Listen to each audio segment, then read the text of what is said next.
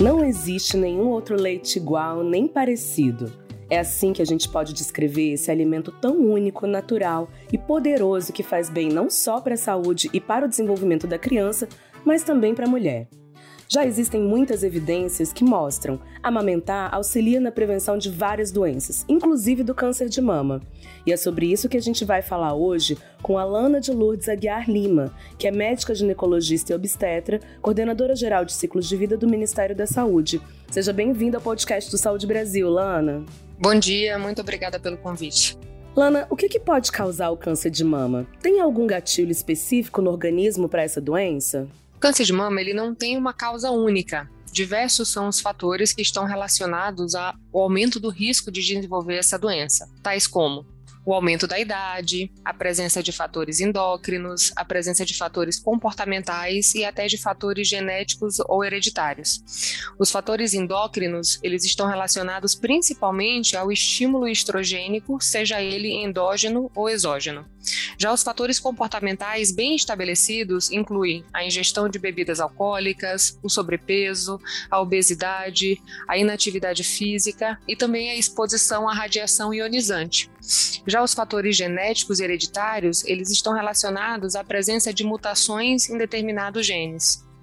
Lana, quando a doença surge nos homens, os fatores de risco podem ser os mesmos que os das mulheres ou tem alguma diferença entre os sexos quando o assunto é câncer de mama?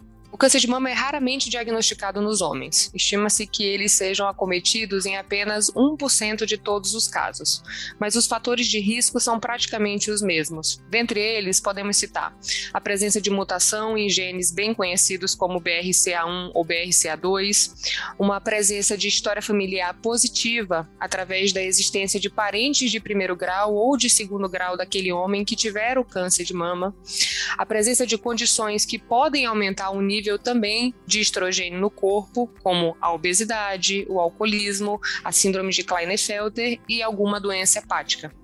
É fator de risco também ter história pregressa de radioterapia na área do tórax. Como que o aleitamento materno protege as mulheres do câncer de mama? A duração da amamentação interfere nesse fator de proteção? Amamentar diminui o risco das mulheres terem câncer de mama. Só durante o período do aleitamento, a mama completa o seu processo de amadurecimento como órgão, e adicionado a isso, nesse período, há também redução dos níveis séricos de determinados hormônios que favorecem o desenvolvimento de lesões. Além disso, durante a amamentação, também ocorrem alguns processos que promovem tanto a eliminação quanto a renovação de células que poderiam ter lesões no seu material genético. É importante salientar que quanto mais prolongada for a amamentação, maior a proteção para a mãe e para o bebê. Existe atualmente evidência científica robusta de uma associação inversa entre a amamentação e o câncer de mama.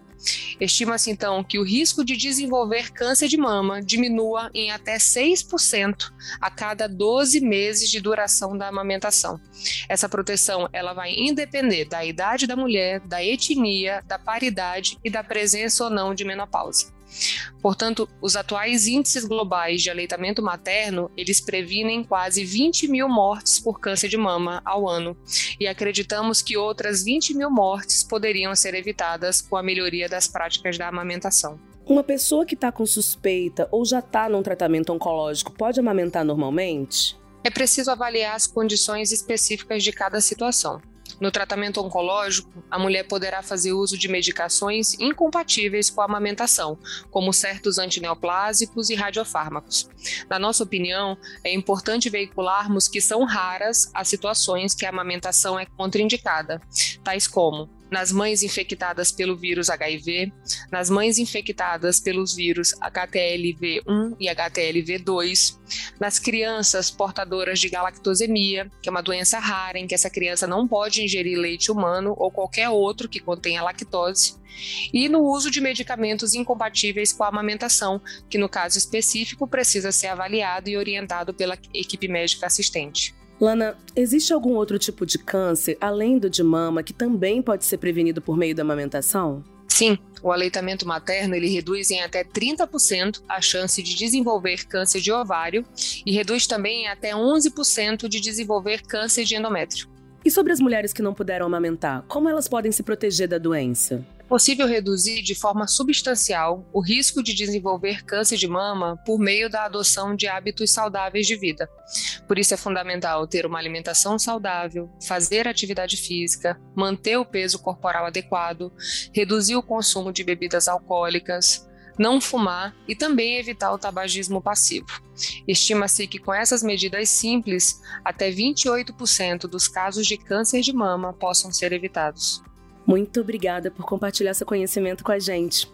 Conversamos hoje com a Alana de Lourdes Aguiar Lima, que é médica ginecologista e obstetra e coordenadora geral de ciclos de vida do Ministério da Saúde. Lana, você gostaria de deixar uma mensagem final para os nossos ouvintes? Sim, na verdade é um prazer estar aqui, é um prazer levar informação atualizada para quem mais precisa e atualmente é um prazer trabalhar em prol da saúde das mulheres do nosso país. E você que nos ouve, lembre-se, Amamentar é muito mais do que alimentar uma criança. É um ato valioso que traz impactos positivos para a saúde da criança, da mulher e até mesmo do planeta. E para saber mais como ter uma vida mais saudável, acesse www.gov.br/saúde Saúde Brasil. A gente se encontra no próximo episódio do podcast Saúde Brasil.